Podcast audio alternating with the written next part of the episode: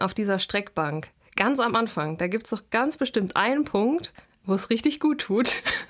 Ohne Schatten kann es kein Licht geben, du weißt irgendwie so, weißt du, jeder Kontrakassung ist so. Das erste Mal in Westeros. Was geht, was geht, was geht? Das ist die erste Folge, die wir aufnehmen, während wir nicht am selben Platz sind. Wahnsinn. Ja, und ich muss mich gerade mental erholen von einer Schattengeburt, die wir. Äh, du persönlich? Ende. Nein, ich nicht.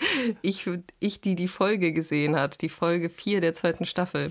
Die, ist tatsächlich auch schon eine Weile her, ne? dass wir geguckt haben, muss man sagen. Also es sind, ja. sind ein paar Tage sind es, fünf oder sechs Tage, wa? Mhm, aber wir haben jetzt noch mal gerade drüber geredet, was alles vorgekommen ist. Und, und es war vier. werden uns jetzt wieder durcharbeiten. Ne? Also wir haben, wo haben wir gestartet? Ich weiß es gar nicht mehr genau, aber auf jeden Fall haben wir noch relativ früh in Königsmund gestartet, wo es immer noch um die neue Hand des Königs Tyrion geht und sind geendet in ja, irgendwelchen gruseligen, übernatürlichen Szenarien bei Nacht. Um die neue Hand des Königs Tyrion? Äh, was, war, nein. was? was? nein, die neue Hand des Königs. Punkt Tyrion. Ach so, Punkt. mit Komma dazwischen. Oh, ja, es geht ja, es geht so irgendwie geht der ganze Königsmund-Plot gerade so ein bisschen um Tyrion, ne? Ja. Aber wir können es ja eigentlich halten wie immer. Dann ist auch scheißegal, wo wir einsteigen und wo wir aufhören, indem wir einfach quasi von Winterfell einmal die Karte, äh, von Winterfell, von Königsmund einmal die Karte nach oben abarbeiten und von da aus dann nach Essos rüberhüpfen. Richtig, machen wir so. Du so ja musst bisher am besten, gemacht. genau, du steigst am besten damit ein, was genau passiert ist und ich sag dann meine Meinung und Ideen zum Ganzen. That's the motherfucking point. Also starten wir in Königsmund, ähm, wo Tyrion, und das ist ein Plot, der nervt mich so ein bisschen, weil ich muss jetzt hier mal etwas sagen, womit ich mich eventuell bei manchen Leuten unbeliebt machen werde. Ich finde Shay richtig für den Arsch. Wer ist denn Shay? Die Freundin von Tyrion. Oh, Das ist eine echt? richtig undankbare, nervige, blöde Frau, die Tyrion erst irgendwie verführt und unbedingt mit ihm, obwohl sie um seine Stellung weiß, mit nach Königsmund will, obwohl sie vorher ganz genau weiß, dass eigentlich nicht klar geht und dass sie sich erstmal bei ihm in den Räumlichkeiten aufhalten muss, damit total unzufrieden ist, rumschreit, ihn mega in Gefahr bringt, dann auch mit dem Job nicht zufrieden ist, mit dem Job nicht zufrieden ist, alles Kacke findet und ihn, die, die gibt mir Amber Heard Vibes, ich schwöre. Was? Also ich muss sagen, ich habe sie jetzt nicht so negativ wahrgenommen. Ich dachte auch irgendwie immer, dass sie so eine anstrengende Persönlichkeit ist, weil wahrscheinlich eben noch was mehr dahinter steckt. Ich bin ja immer noch der Überzeugung, dass sie eigentlich eine Targaryen ist und dass äh, man das nur nicht weiß bis jetzt. Und deswegen denke ich auch, dass sie keine Ahnung, deshalb so charakterstark ist, so ein bisschen äh, hält sich für was Besseres. Ähm, aber ich habe jetzt nicht das als so sau negativ empfunden. Okay, krass. Und ich muss sagen, dass ich auch interessant fand, wie sie so wie Sansa? Sansa heißt sie, genau. Sansa heißt das Mädel. Sie sollte ja dann Dienerin für sie werden. Und ich fand es interessant, wie sie ihr gedient hat. Also sie hat ihr so ein bisschen Widerworte gegeben ähm, der zukünftigen Prinzessin aka Königin in Spee.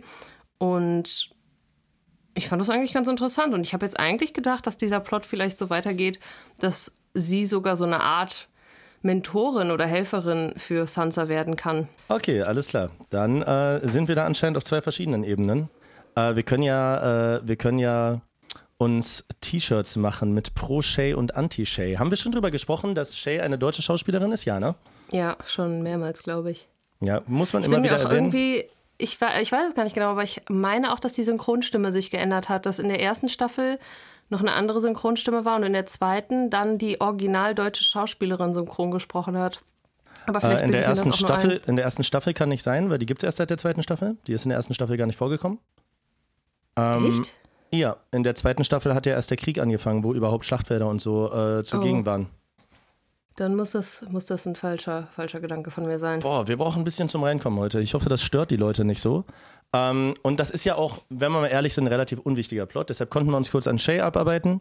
Jetzt sind wir wieder in der Spur, weil was in Königsmund passiert, wichtig ist und wieder mal die von mir oft zitierte äh, Intelligenz und Hinterlistigkeit, ja so ein bisschen auch, Tyrions zeigt, ist seine List, mit welcher er herausfinden will, welche Mitglieder des kleinen Rats dem Rat ergeben sind, beziehungsweise ihm als Hand und wer möglicherweise äh, Geheimnisse weitergeben könnte von ihm an Cersei, weil auch wenn Cersei seine Schwester ist, die beiden können sich gegenseitig nicht riechen und ich glaube, Tyrion macht sich auch ein bisschen Sorgen, dass Cersei ihn vielleicht rausekeln will.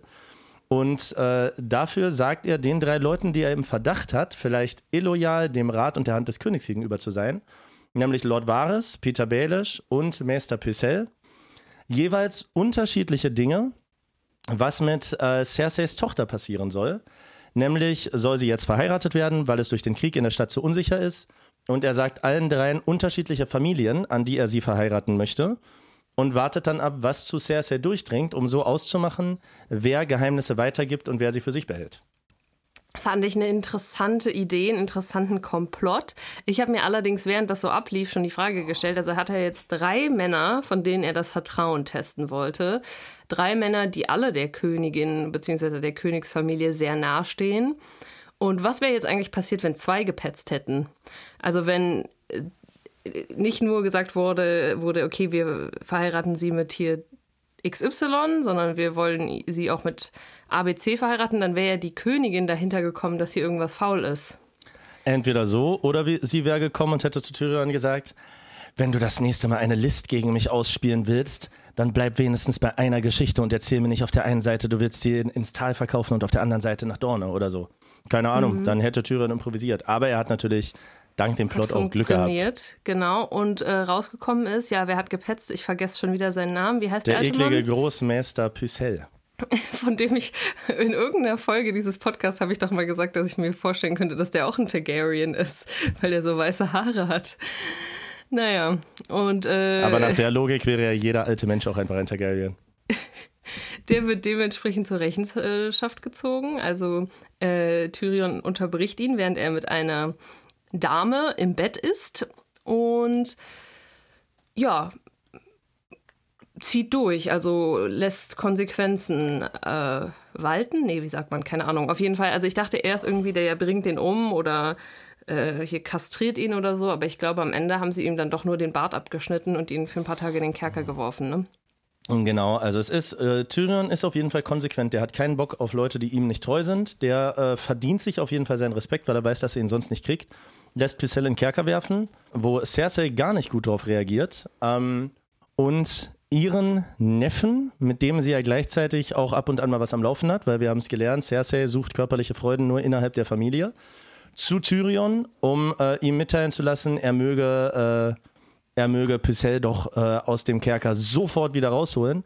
Und auch das nutzt Tyrion sofort wieder für sich, indem er ähm, indem er vor Lancel Lannister, besagtem Neffen, eben fallen lässt, dass er Bescheid weiß über die Affäre, die Cersei und Lancel haben, dass Joffrey petzen würde und macht so auch Lancel quasi zu seinem Spion bei Cersei, weil er Angst um sein Leben hat. Das bedeutet, er ist Janos Slint losgeworden hat Pycelle quasi seine Grenzen aufgezeigt, hat einen direkten Spion bei Cersei und wiegt Cersei dadurch in Sicherheit, dass er ihr eben den Wunsch gewährt, Pycelle auch wieder aus der Zelle rausholen zu lassen.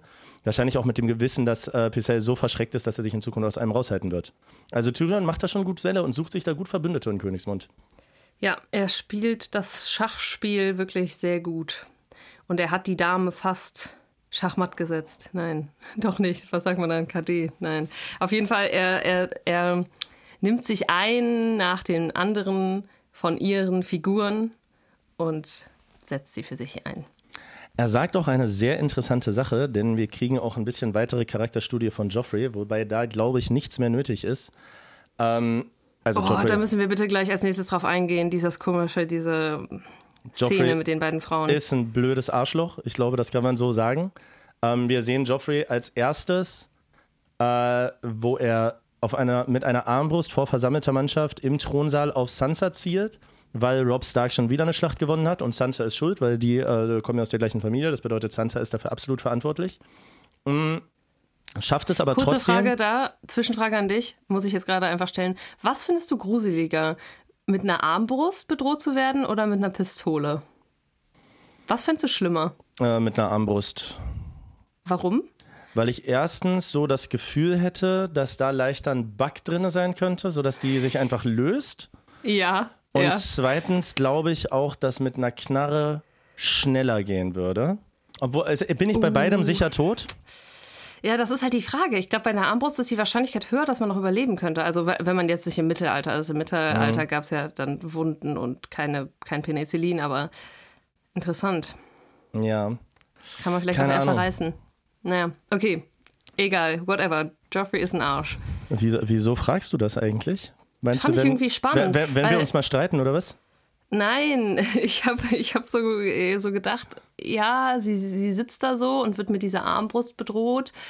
Ich habe mich auch so gefragt, kann man eine Armbrust vielleicht noch eher ausweichen, sobald geschossen wird? Aber wahrscheinlich ist das gleich schnell der Fall. Das Ding also so schnell, dass man nicht reagieren kann. Ja, wenn du, da, wenn du nicht Manuel Neuer bist, dann wird das, glaube ich, schwierig, Alter. Und die ähm, Armbrust spielt ja heute nochmal eine Rolle, wenn wir gleich zu Arias Story Plot kommen. Aber egal, wir reden jetzt erstmal über Joffrey. Äh, der Sansa bedroht, Tyrion hält das Ganze auf und Sansa schafft es, obwohl sie natürlich total verängstigt ist, während sie mit der Armbrust bedroht äh, wird, sofort wieder in die Rolle zu fallen. Tyrion fragt sie nämlich, ey, wie sieht's aus? Bereust du die Verlobung? Willst du weg? Welche Motive er da hat, weiß man ja gar nicht genau. Ob er vielleicht aus Sansa nur was rausholen will oder ob er ihr Hilfe anbietet, das bleibt bei Tyrion ja nicht ganz klar, weil er seine Motive nicht gerne offen macht. Äh, Sansa ist aber sofort dann wieder in der Rolle der Ehefrau, die sich auf ihren Mann freut und ihren Bruder verurteilt und so weiter und so fort.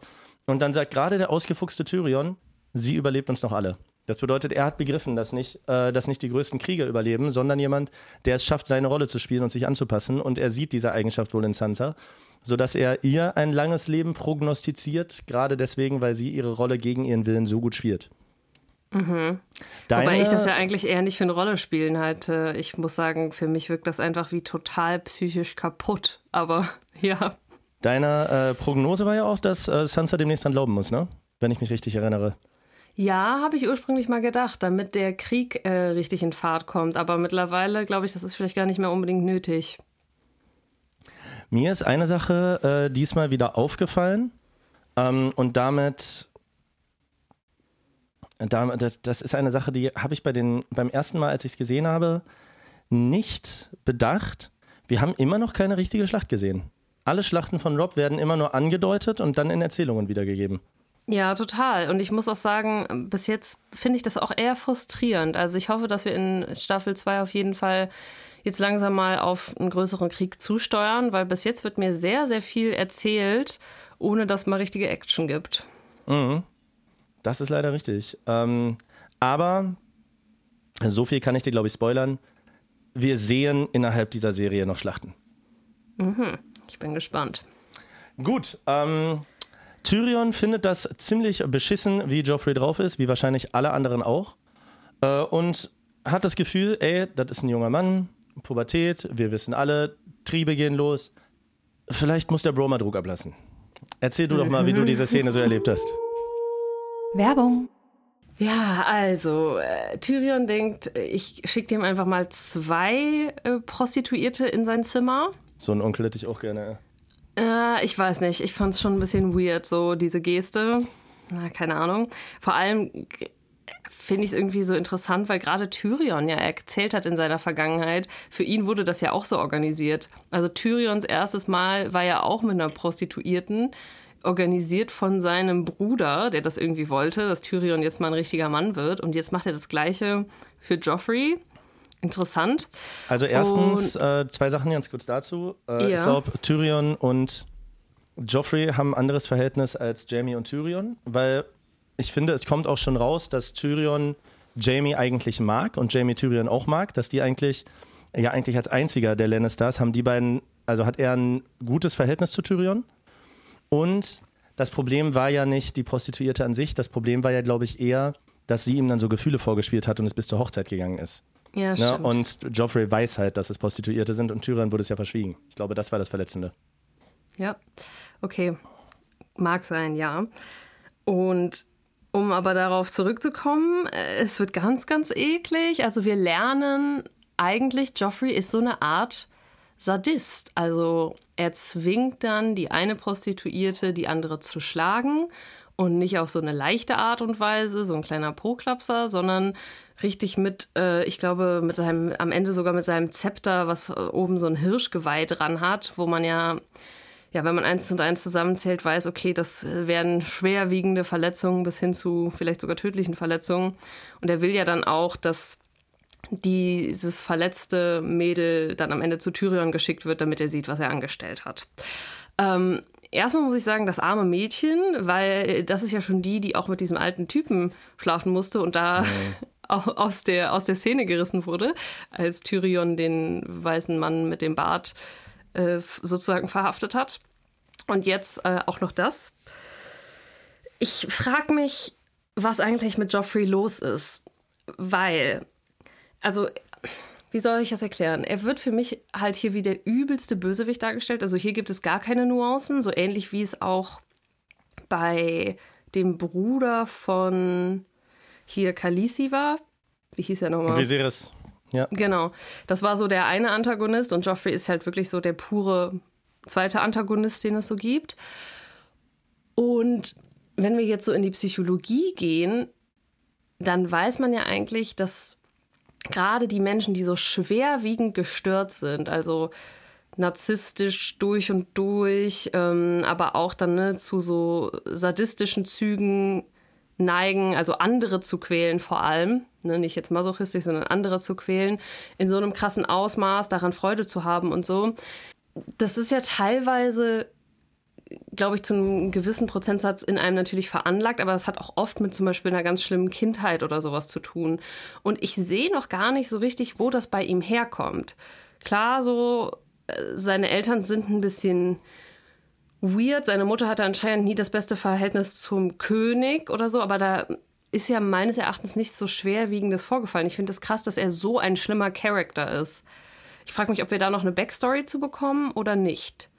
Also wenn wenn wir nur das nehmen, was wir bisher haben, wenn man da noch tiefer reingeht, ist halt die Frage, wo ist die natürliche Hemmschwelle und wo ist die Hemmschwelle, die wir durch unsere Sozialisierung und durch unsere Konventionen in unserer Zeit bekommen. Weil so sehr verzogene Kinder aus gutem Haus, die alles kriegen, was sie wollen und keine, keinen Bezug zur Realität haben und lernen, dass sie über anderen gestellt sind, würden, ne, solche Kinder gehen heutzutage auch in den Kindergarten und hauen dann andere Kinder oder nehmen sich einfach, was sie wollen. Bei uns ist halt andere Leute zu ermorden etwas, was in jeder Familie hopefully Na, und auch gesellschaftlich als No-Go angesehen wird. Aber so tiefgreifende sadistische Züge, das ist ja, also ich glaube, das ist schon was Schwerwiegenderes. Das ist Na, nichts, aber er darf, also er darf es ja, weißt du? Bei uns dürftest du das nicht, aber er darf es ja. Er wird damit aufgezogen, dass Leute, die ihm nicht gefallen, dass er die einfach umbringen kann, wenn er das möchte. Ich meine, ja, er hat einen okay, Haushenker. Stimmt. Ja. Ne? Er, er, er, hat ja einen ganz anderen Bezug zum Tod und er denkt sich, ne, das, das ist so, wie uns Sklaverei unmenschlich vorkommt und für die Leute, die damit aufgewachsen sind, die sich wahrscheinlich gedacht haben, das ist die natürliche Ordnung. Hm. Also für ihn denkst du, ist es normal, weil er einfach so aufgewachsen ist. Ich, also er ist natürlich, er ist natürlich ein verzogenes Arschloch. Cersei ist jetzt auch nicht die liebenswerteste Mutter. Sein Vater war ein fetter Säufer und sein richtiger Vater ist sein Onkel. Und mhm. er kann alles machen, was er will. Er hat einen eigenen Haushenker. So, mit zwölf. Ja, ich glaube, da kann nur, das, da kann eigentlich nur was Schlechtes bei rumkommen. Mhm. Das ist schon irgendwie recht. Allein ja, von dieser kleinen Abendessenszene ähm, fand ich, Entschuldigung, wenn ich dich unterbrochen habe, wo, okay. äh, wo Cersei mit ihren Kindern Tommen und Myrcella, die beide noch nicht so viele Auftritte hatten, die beiden kleinen Geschwister von Joffrey, und Sansa sitzt und sie über den Krieg reden. Und sie fragt Tommen, möchtest du, dass, äh, möchtest du, dass Joffrey Rob tötet? Total Quatschfrage eigentlich schon, weil Rob wenigstens ein König ist, der die Eier hat, selber zu kämpfen und Joffrey zu Hause sitzt und ein Arschloch ist. Und Tommen sagt, nein, eigentlich möchte ich das nicht. Allein diese kleine Nuance zeigt schon, dass vielleicht der falsche Sohn der Erstgeborene ist und vielleicht, weil wir in einer Zeit sind, wo ähm, Erstgeborener zu sein ja nochmal einen ganz anderen Stellenwert hatte und Joffrey ja zusätzlich noch damit aufgezogen wurde, dass er wusste, ihm kann sowieso keiner was, weil er irgendwann König wird. Und die beiden Geschwister wussten, okay, sie sind aus einer royalen Familie, aber der Fokus lag ja schon auf ihm. Und die beiden wussten, okay, stimmt. wir sind Königskinder, stimmt. reiche Kinder, aber er wusste, er hat dieses Allmachtsding. Er wusste, ich bin irgendwann der König von allem und mir kann keiner was. Hm. Vielleicht ja. ist er deshalb der größte Arsch von den dreien geworden. Crazy, crazy. Auf jeden Fall, wir haben jetzt bis jetzt noch nicht gesehen, was aus der Prostituierten geworden ist. Ne? Ich glaube, das wurde mhm. gar nicht mehr gezeigt. Mal sehen, ob das noch vorkommt. Es bleibt spannend. Also ja. der Typ ist auf jeden Fall. Ich hoffe wirklich, also mittlerweile hasse ich ihn richtig. Und ich sage ganz ehrlich, ich hoffe, er stirbt so einen richtig ekligen Tod am Ende. So einen, wo er noch richtig lang leiden muss. Ich weiß ja, was passiert. Ich werde nichts sagen. Ähm, ja. Äh, ich kann dir nur so viel sagen, aus dem, was wir bisher so besprochen haben. manche Sachen und auch was wir so privat so besprochen haben, manche Sachen äh, werden für dich satisfying enden und manche Sachen werden für dich sehr unbefriedigend enden. Aber ich sage natürlich nicht, was was. Und das Schöne ist, wir haben ja ungefähr 27 parallele Handlungsstränge, sodass ich sowas immer sagen kann, ohne zu spoilern. Aber es ist wirklich krass, wie akkurat du mit manchen Vorhersagen bist. Und dafür bist du bei anderen halt so kilometerweit weg. Du liegst sehr, sehr selten knapp daneben. Du bist entweder so, wow, krass, gut predicted, oder so, wow, das ist ja wirklich die ganz andere Richtung. Ich bin gespannt, ich bin gespannt. Müssen wir jetzt noch in Königsmund bleiben oder gehen wir direkt zu krassen Foltermethoden und reden über Arias Plot? Oder äh, haben wir noch was in Königsmund zu besprechen? Äh, also ich, ich von zu Königsmund selber nicht. Ich hätte gesagt, dass wir vielleicht einen kurzen Zwischenstopp machen. Ähm, obwohl, nee, wir können zuerst zu Aria gehen, weil von Rob können wir dann gut auf die Eiseninseln. Das ist eine bessere Brücke. Dann lass uns über Aria sprechen. Ja, also die werden ja jetzt von den Königsleuten ein zweites Mal aufgesucht, denn die haben ja immer noch den Befehl, den einen Königsbastard zu töten. Mhm. Richtig. Und da haben Gendry. wir nämlich das genau Gendry. Und es kommt auch wirklich zu einer Art Kampf. Ich finde süß, wie heiße Pastete oder wie heißt der eine nochmal?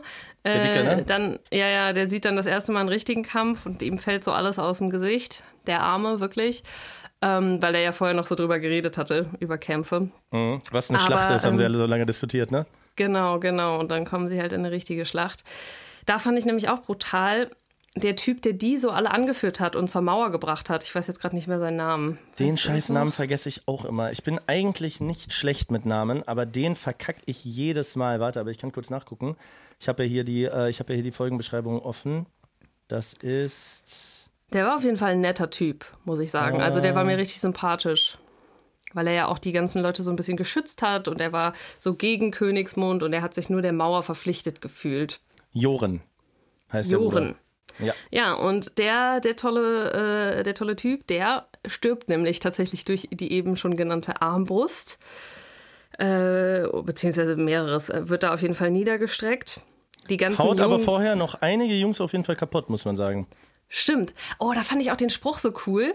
Er wird so von der Armbrust getroffen und sagt dann so, das habe ich an Armbrusten schon immer gehasst. Die sind so schwer nachzuladen oder brauchen so ewig, um mhm. nachzuladen. Und dann haut er so mit dem Schwert um sich, hat schon das eine Ding in seiner Brust stecken, aber kämpft trotzdem noch bis zum bitteren Ende. Also er ist, finde ich, jemand, auch wenn er nur ein Nebencharakter war, der einen coolen Arc gehabt, äh, gehabt hat, der irgendwie eine sehr ja, greifbare ja. Figur war und der kriegt auch seinen Heldentod. Der mich übrigens sehr an den Tod erinnert von Boromir aus Herr der Ringe 1. Mit den Pfeil in der Brust, trotzdem noch weiter kämpfen für die Kleinen, weil Boromir passt ja da auf die Hobbits auf. Und er beschützt quasi die Kinder, wenn du dich erinnerst. Und Boromir kriegt dann auch zwei, drei Pfeile in die Brust. Der ja vorher kurz vom äh, Ring ja. korrumpiert war, Frodo verraten wollte. Und dann Mary und Pippin vor den Urukai rettet. Und der eine schießt ihm den ersten Pfeil in die Brust, den zweiten Pfeil in die Brust. Und er steht wieder auf und äh, kriegt dann auch seinen Heldentod quasi, nachdem er kurz reingeschissen hatte. Ich erinnere mich noch dunkel. Ja. Der Schauspieler von Ned Stark auch. Ja, ja, ja, ja, genau. Ja, genau. Äh, ja, crazy. Und dann sind halt die ganzen äh, jüngeren Leute, beziehungsweise Gefangenen, die zur Wand sollten, zur Mauer, Entschuldigung, auf sich allein gestellt. Äh, ein paar von denen sterben. Einer. Und Aria hat richtigen Schlitz im Moment, Alter. Ja, pass auf. Einer schnappt sich im Gefecht den Helm, der eigentlich dem Bastard des Königs gehörte. Und der stirbt halt auch in diesem Kampf, also eine unbedeutende Rolle. Und oh, ich, der stirbt auch fies, finde ich. Ja. Der Typ nimmt ja das Schwert von Arya und steckt es ihm so ganz, ganz langsam in, in den Hals und lacht dabei noch so. Das ist ein ekliger Tod definitiv sau eklig, aber ich muss sagen, äh, da muss ich mich ganz kurz selber loben. Ich hatte genau den gleichen Gedanken wie Aria. Okay, es wurde einem auch so ein bisschen auf dem Silberteller serviert, so, dass man darauf selber kommt.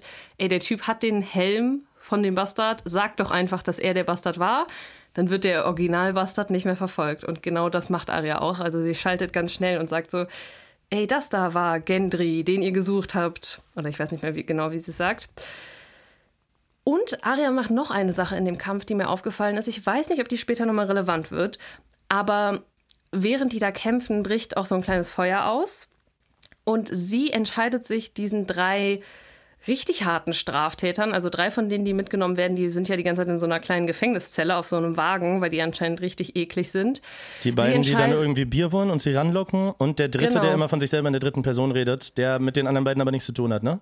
Exakt, genau, Ja. genau. Und sie entscheidet sich aber, denen eine Axt zu geben, sodass sie sich selbst befreien können und nicht verbrennen. Fand ich irgendwie spannend. Also, dass sie selbst in diesem Moment noch Mitleid hat für diese bösen Jungs, die sie ja selbst schon so ein bisschen an, äh, eklig ange, angedingst haben. Aber ich glaube, egal wie eklig mich jemand angehen würde, wenn die Person in einer kleinen Zelle sitzt und Gefahr läuft zu verbrennen, ich glaube, ich würde der Person auch helfen. Es macht zu viel für die Charakterzeichnung. Ne? Es, gibt, es gibt nämlich noch eine Sache, die später dazukommt. Und zwar erzählt äh, Joren, heißt er, glaube ich, äh, ihr vor seinem Tod in der letzten Nacht noch von jemandem, der, glaube ich, seinen Bruder umgebracht hat. Und dann hat Ja. er quasi vorm Schlafengehen immer den Namen von diesem Typen gesagt, weil er sich quasi immer selber seine Todesliste gemacht hat, wen er noch alles umbringen will. Das adaptiert Aria. Und da stehen äh, Cersei drauf, dieser äh, Henker, der den Schattenwolf umgebracht hat, und noch andere. Das bedeutet, sie wiederholt jetzt auch vorm Schlafen die Namen der Leute, die sie noch töten will. Und ich finde, das charakterisiert sie ganz gut. Sie ist, glaube ich, in erster Linie ein guter Mensch, sehr weit auch für ihr Alter. Will irgendwie nicht als Mädchen leben, sondern eher als Kriegerin leben. Und wenn du aber bei ihr verschissen hast, dann hast du verschissen und dann macht ihr auch keine Gefangenen. Sie hatte ja auch ihren ersten Kill schon hinter sich. Hat sie da Ja. nicht sogar, hat sie ihren zweiten gemacht? Ich weiß es gar nicht mehr in dieser Schlacht da. Ich weiß nicht mehr, ob sie wen getötet hat. Weiß ich auch gar nicht mehr genau. Ich glaube nicht. Mhm. Nee, der hat ja doch, der hat ihr doch die Nadel sogar abgenommen. Und dann ist sie, äh, später kommen sie dann ja eben in dieses Gefangenenlager, wo sie ja teilweise gefoltert werden auf ganz, ganz eklige Arten und Weisen. und da Oh mit der beobachtet. Rattenfolter aller. Ja, ja, da kommen wir gleich nochmal drauf zu sprechen, da muss ich unbedingt drüber reden. Äh, aber da beobachtet sie doch auch die ganze Zeit diesen Typen, der ihr die Nadel geklaut hat. Mhm. Also das Messer. Ja, der, äh, der den äh, Jungen auch getötet hat. Der steht ja Genau. jetzt auch auf ihrer Todesliste. Ich glaube, es sind vier jetzt. Es sind der Berg, weil der Ja, derjenige ist, der, der die Leute zum Foltern aussucht. Der Henker, Papa, irgendwas. Ich war, oh Gott, scheiße, ich sag gerade noch, ich bin gut mit Namen. Aber auf jeden Fall der Henker, der, äh, der den Jungen damals getötet hat, mit dem sie gespielt hat. Ja, das ist Wo aber der auch der, doch, der, ja, aber der hat doch auch ihren Vater getötet. Genau, der. Ja. Ähm, Cersei und ja, der, Joffrey. der, äh, Joffrey auch? Ja, Joffrey sagt sie auch. Und der Typ, der äh, den Jungen umgebracht hat. Dann sind, sind fünf Namen jetzt, glaube ich, drauf. Also ihre Todesliste ist auf jeden Fall lang. Und ich prognostiziere einfach mal, das ist eine Wild Guess von mir an der Stelle, sie wird mindestens ein oder zwei Leute von dieser Todesliste selber töten, habe ich fest im Gefühl. Das wird auf jeden Fall noch einen Sinn haben, dass sie das so die ganze Zeit vor sich hin murmelt. Interesting. Na, ich, weiß- ich weiß nicht. Es werden ja auch Character Arcs aufgebaut, wie beispielsweise Ned Stark und dann wieder zugemacht. also fühle dich nicht so sicher. Nein, nein, Arya ist für mich ein Main Character, wie er im Buche steht. Das ist nochmal ein ganz anderes Level als äh, ihr Vater. Also die ist für mich wirklich einer der tragenden Charaktere. Wenn die irgendwann sterben sollte, dann, dann verliere ich den Glauben. Eh, Also mal gucken, mal gucken. Reden wir doch über eine weitere Foltermethode, die wir dort sehen. Und ich habe schon mal davon gehört, dass das im Mittelalter wirklich tatsächlich angewendet wurde. Die Sache mit der Ratte. Bitte erkläre das einmal. Ich möchte dir vorher eine Frage stellen. Und zwar äh, kennst du ja auch den Film Midsommar, richtig? Ja, diesen Horrorfilm, diesen schwedischen, Genau. ja. Da gibt es die Foltermethode mit dem Blutadler, wo die Rippen so nach hinten aufgeklappt werden und die Lungen dann drüber gemacht. Das kommt auch in Vikings vor. Und das wird, wurde der Legende nach bei den Wikingern praktiziert. Man weiß nicht, ob das wirklich angewendet wurde. Würdest du sagen, dieser Blutadler oder die Foltermethode in Game of Thrones, wenn du dich entscheiden müsstest? Ja, was ist denn bei diesem Blutadler? Was passiert da genau? Äh, Dir wird hinten die Haut am Rücken aufgeschnitten, deine Rippen werden rausgebrochen, aufgeklappt und dann die Lungen rauf. Aber dann es ist es ist ja so, dass wenn in der Körper zu weit ist offen ist, tot. dass die Lungen dann so einfallen. Aber Menschen sind grausam, die werden schon Mittel und Wege finden, dich möglichst lange am Leben zu halten dabei.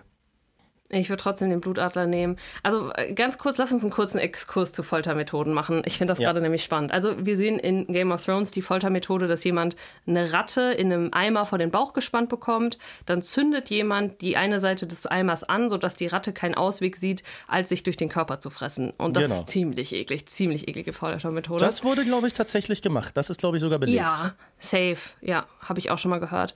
Für mich ist ja die schlimmste Foltermethode, die es gibt, von der ich je gehört habe, dieser brennende Stier. Ja, der spanische Wo- Stier heißt der, glaube ich. Ja, Unglaublich. ja, wo, wo Menschen in so einen metallenen Stier reingesperrt werden, der gerade so groß ist, dass sie da reinpassen und dann wird der angezündet. Und das Schlimme ist halt, die verbrennen nicht auf eine klassische Art und Weise, sie verbrennen nicht aufgrund der Rauchentwicklung, sie werden nicht ohnmächtig, sondern sie verbrennen ganz langsam anhand dessen, wie sich das Metall um sie herum aufheizt. Und dann hört man die Schreie und die kommen dann aus dem Maul des Stiers. Finde ich ganz Sie werden schlimm. ja quasi gebraten und du wirst ja, wenn du da drinnen bist, versuchen, möglichst mit der Stelle, mit der du aufliegst, das zu ändern und zappelst dann so rum und so. Das heißt, du zögerst Mm. es selber instinktiv hin.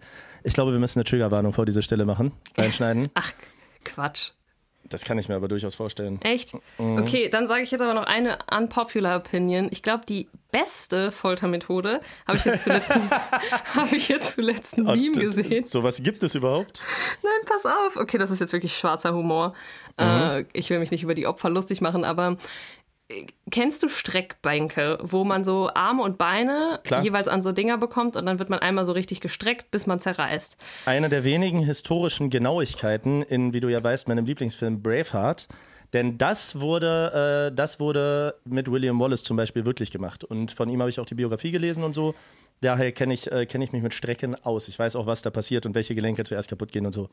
Aber du kannst mir doch nicht sagen, auf dieser Streckbank, ganz am Anfang, da gibt es doch ganz bestimmt einen Punkt, wo es richtig gut tut. Wo du so einmal kurz, wo so einmal alles knackt und es also richtig chillig ist. Ne? so, oh ja, Mann, ich bin richtig gut gestreckt gerade, aber danach wird es halt eklig, ne? Ja, Naja. das ist, das ist aber durchaus möglich. Ja, danach kugeln die halt erst die Schultern aus und dann reißen deine Arme auseinander und so. Das ist dann, glaube ich, nicht mehr so cool. ja, nee, ich will auch, wie gesagt, nicht drüber lachen. Horror am Ende, aber ähm, fand ich irgendwie interessant, diesen Gedankengang. Ken- Auch diese Wasser, kennst du die Wasserfolter, wo der Kopf so bewegungsunfähig eingespannt wurde und dann wurde dir ein Tropfen immer zwischen die Augen getropft und dein Kopf war wirklich so eingespannt, dass du den nicht bewegen konntest? Horror. Über Tage auch? Oh nee, ganz schlimm. Ganz schlimm. Ganz schlimm. Oder äh, dieses, es gibt doch auch äh, dieses, dass man Leute auf Bambus gesetzt hat und Bambus, wissen wir, wächst ganz schnell. Innerhalb von einem Tag manchmal Würdest bis du zu 30 sagen, vielleicht auch da gibt es diesen einen Moment, Nein. wo man sich denkt, boah, chillig, Alter. Nein. Nein? Oh Gott, schlimm. Egal. Okay, kommen wir zurück zu Game of Thrones. Die nehmen auf jeden Fall eine Methode, die sehr praktikabel ist. Also sie brauchen eigentlich nur eine Ratte und einen Eimer. Und ich weiß eigentlich gar nicht warum. Sie nehmen ja diese Gefangenen und foltern jeden Tag ein. Ja. Sie erhoffen sich dadurch, glaube ich, so ein bisschen Informationen, aber so wie ich es äh, rausgelesen habe, ist es auch einfach Freizeitbeschäftigung und Belustigung ne, von diesen. Ich muss mal gerade checken, das müsste hier auf jeden Fall irgendwo stehen, was sie denn nochmal aus denen rauskriegen wollen. Ähm, Ja, wir haben da eine Szene, wo irgendjemand auch irgendwas petzt. Und dann denkt er nämlich, dass er jetzt befreit ist von der Folter, aber sie foltern ihn trotzdem bis zum Tod. sie fragen, ob es im Dorf Schätze gibt und wo sich die Bruderschaft befindet. Welche Bruderschaft? Ja, das ist nämlich die Frage. Ah, das wissen wir noch gar nicht. Du nicht, ich schon. Ähm, Okay. Hier steht übrigens gerade auch auf der Seite, weißt du, wie der Folterknecht genannt wird? Weil, der, Nee. weil die Ratte ja so, der Kitzler. Oh, wow. Oh, wow.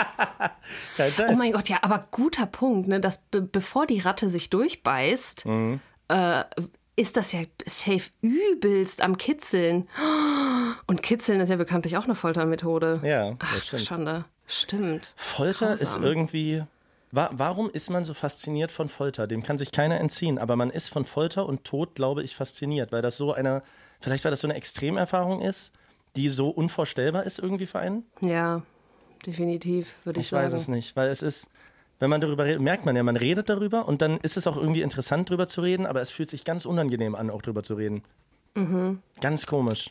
Ganz, ganz komisch. Ich bin froh, ich bin froh, dass es nicht mehr so praktiziert wird wie früher und ich finde es tatsächlich unglaublich und auch unvorstellbar, dass ja sogar in Amerika die Wahrscheinlichkeit fast gegen 100 Prozent geht, dass das noch praktiziert wird und das ist Ich wollte gerade sagen, dann gehen wir nach Guantanamo. Ich glaube, da wird Folter noch praktiziert. das, also, da, das, da, das darf so nicht sein. Und ich finde, Nein. das ist ähnlich wie bei der Todesstrafe. Da gibt es auch, da gibt es auch wenig mit höherem Wohl, obwohl man natürlich in individuellen Fällen immer die Moralfrage stellen könnte.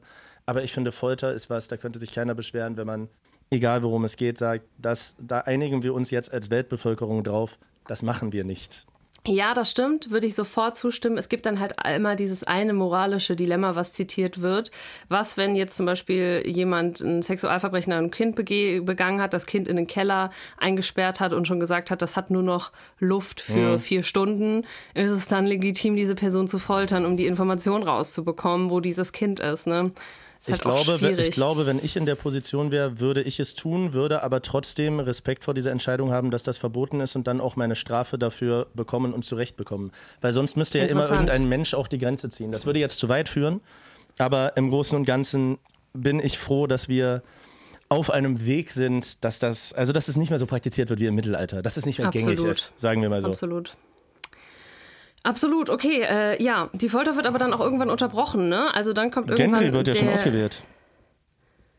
Äh, ja, genau. Gendry wird schon ausgewählt, schon hingesetzt und dann kommt aber, wie heißt der Lannister-Typ, der Über Oberste, der Vater von allen? Ich möchte eine Sache kurz vorher sagen, weil das habe ich dir, glaube ich, schon mal privat auch erzählt und das ist eine Szene, die mich jetzt auch wieder sehr gepackt hat, weil die mir sehr viel Realität gibt.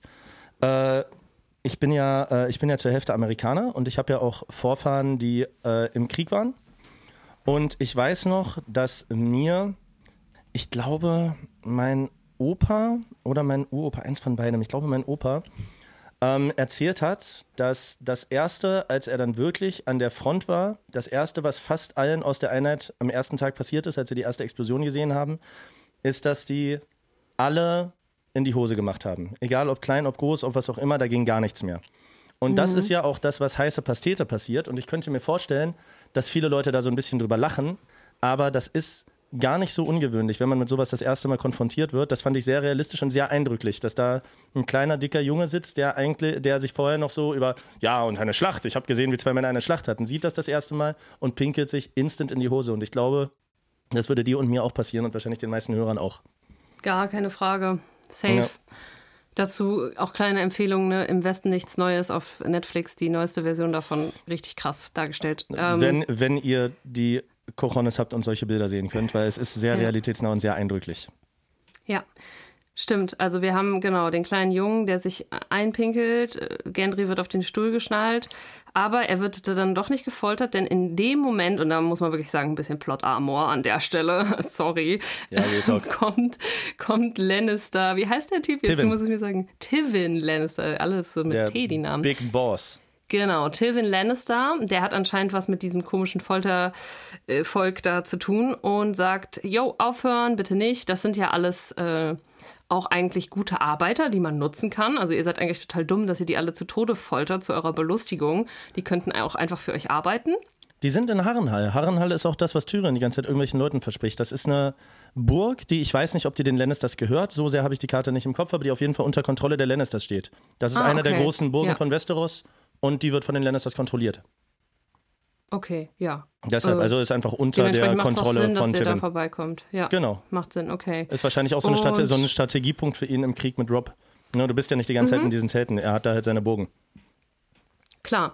Und unter diesen ganzen Leuten, die ja laut ihm auch gut für sie arbeiten können, sucht er sich nämlich auch direkt jemanden aus, der für ihn arbeiten soll, beziehungsweise die für ihn arbeiten soll.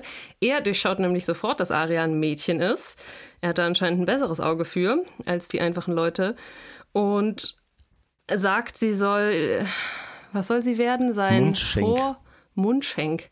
Das sind Ist die Leute, die das Essen probieren, um zu gucken, ob es nicht vergiftet ist, oder? Äh, nee, das sind, das sind Vorkoster. Ich habe mich da nochmal schlau gemacht, weil das dachte ich letztes Mal auch. Mundschenk, also ich weiß nicht, ob, das, ob sie dann auch Vorkoster ist, aber sie ist quasi einfach dafür da, dass wenn er da sitzt und Zeug macht, so ein bisschen wie die Kämmerer bei, äh, bei der Nachtwache. Also sie reicht ihm dann einfach Wein, er schüttet Wein nach und bringt ihm Brot und räumt ab und sowas. Also ein, eigentlich wie so eine Dienstmagd, more or less. Aber eine persönliche halt.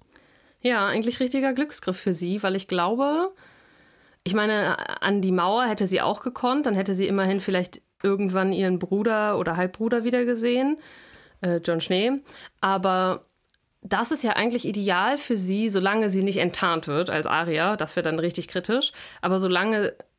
Ey, gute Frage eigentlich. Moment mal. Jeder in Königsmund weiß doch, wie Aria aussieht, oder? Woher Nee. denn? Damals gab es keine Fotos, keine Videos. Tivin und Arya sind sich noch nie begegnet. Stimmt, aber ähm, Cersei weiß auf jeden Fall, wie Arya aussieht. Oh ja. Und weiß Tyrion, wie Arya aussieht? Ty ja. Natürlich. Tyrion war ja auch damals zu Besuch mit dem Winterfell Winterfell. Genau. Genauso wie Jamie. Das Aber heißt, damals wusste man, also es wurden so von großen Adligen, es wird wahrscheinlich jeder wissen, wie Joffrey aussieht, weil da gibt es dann irgendwelche Bilder oder so. Ne, also so große Könige, Ja. aber von so, von den meisten Leuten weiß man tatsächlich nur, wie die aussehen, wenn man sie mal gesehen hat. Das stimmt, aber sobald jetzt sagen wir mal Cersei irgendwann ihren Vater besuchen sollte, könnte sie das natürlich aufdecken, dass Arya Arya ist. Finde ich gerade, bin ich gerade das erste Mal drauf gestoßen auf diese Problematik mhm. überhaupt, weil ansonsten hätte ich gesagt, ist es ja für Arya jetzt eigentlich eine gute Position. Sie ist jetzt äh, in einem besseren Hause, kann da wahrscheinlich sich sortieren äh, und dann Pläne schmieden, wie sie die ganzen Leute umbringt und an die richtigen Kontakte auch geraten. Also du, du hast Aria schon so als Lone Wolf Assassinen-Attentäterin im Kopf, oder was? Ja, total. Geil. Total. Hättest du auch Bock drauf, oder? Ich da ganz alleine durchschlagen, ja. Werbung. Ich finde, wenn, wenn wir gerade darüber reden ähm, und das ja auch irgendwie ein Thema ist, was gerade so hochkocht, ich finde dafür, wie diese Welt dargestellt wird, und diese Welt hatten wir schon mal, wir sind in einem absoluten Patriarchat, ohne das jetzt zu groß machen zu wollen. Ja, kein Bock, da jetzt irgendwie politisch drüber zu reden. Aber ich finde es crazy, dass trotzdem äh, so jemand wie Tyrion und gerade aber auch Frauenrollen, die ja in dieser Welt eher unterdrückt werden, in dieser Serie wirklich eine große und starke Rolle spielen. Hier jetzt verkörpert durch in erster Linie Arya und Daenerys bisher, aber wir haben starke Frauen als Maincast, die total glaubwürdig, also es ist bei Aria 0% unglaubwürdig, wenn man sagt, okay, ich könnte mir vorstellen, dass die sich dahin entwickelt, weil sie es eben nicht von gleich auf ist, aber es eben eine realistische Entwicklung geben könnte und wir viele starke Main-Charaktere haben, die weiblich sind und sau glaubwürdig und sau gut geschrieben sind. Total, ja, würde ich absolut bestätigen. Und man muss auch sagen, die richtigen Arschlöcher in der Serie sind bis jetzt alles Männer. Cersei? Also bis auf Cersei, ja, aber die ist halt einfach nur ein bisschen ungeschickt und eklig, aber so die richtigen ekligen, also Joffrey oder hier, ne, der Bruder von mhm. Khaleesi und so, das ja, waren alles Männer. Naja. Und Cersei wurde von Tyrion äh, eine Eigenschaft jetzt in einem Gespräch auch äh, unterstellt, wo wir bisher auch noch nichts äh, dagegen bekommen haben, sondern eher zu viel, was dafür spricht. Äh, Tyrion sagt, das einzig Positive, was er an seiner Schwester sieht, ist, dass sie ihre Familie halt wirklich liebt. Und das ist ja was, was zum Beispiel ein Viserys oder ein Joffrey überhaupt nicht haben wirklich liebt, aber auch im falschen Sinne. Ja, ja, meine ich ja. Zu viel des Guten. Na, aber dass sie Beispiel, also es wirkt bisher schon so, auch wenn ihr die Kontrolle über Joffrey ein bisschen entgleitet, dass sie eine fürsorgliche Mutter ist. Wenn auch keine gute, aber dass sie zumindest mit den richtigen Motiven handelt und so True Love für ihre Kinder schon hat. Ja. Ja.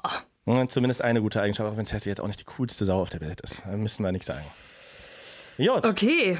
Also, haben wir noch was? Gendry ist gerettet und Arya ist der äh, Mundschenk.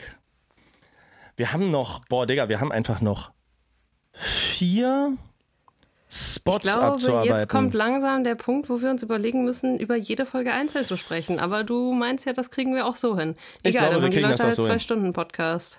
Na, wir sind jetzt bei 45 Minuten, 25 Minuten noch. Das, da kriegen wir die Dinger durch, weil es ist, glaube ich, nur noch ein großer. Ähm, und das ist die beiden Baratheon-Brüder.